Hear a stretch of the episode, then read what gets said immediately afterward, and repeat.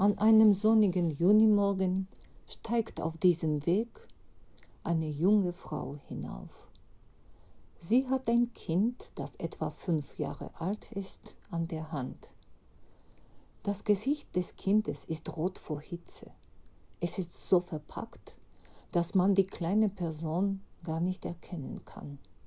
Zwei oder drei Kleider hat es übereinander und noch ein großes rotes Tuch darüber. Die kleinen Füße stecken in schweren Bergschuhen.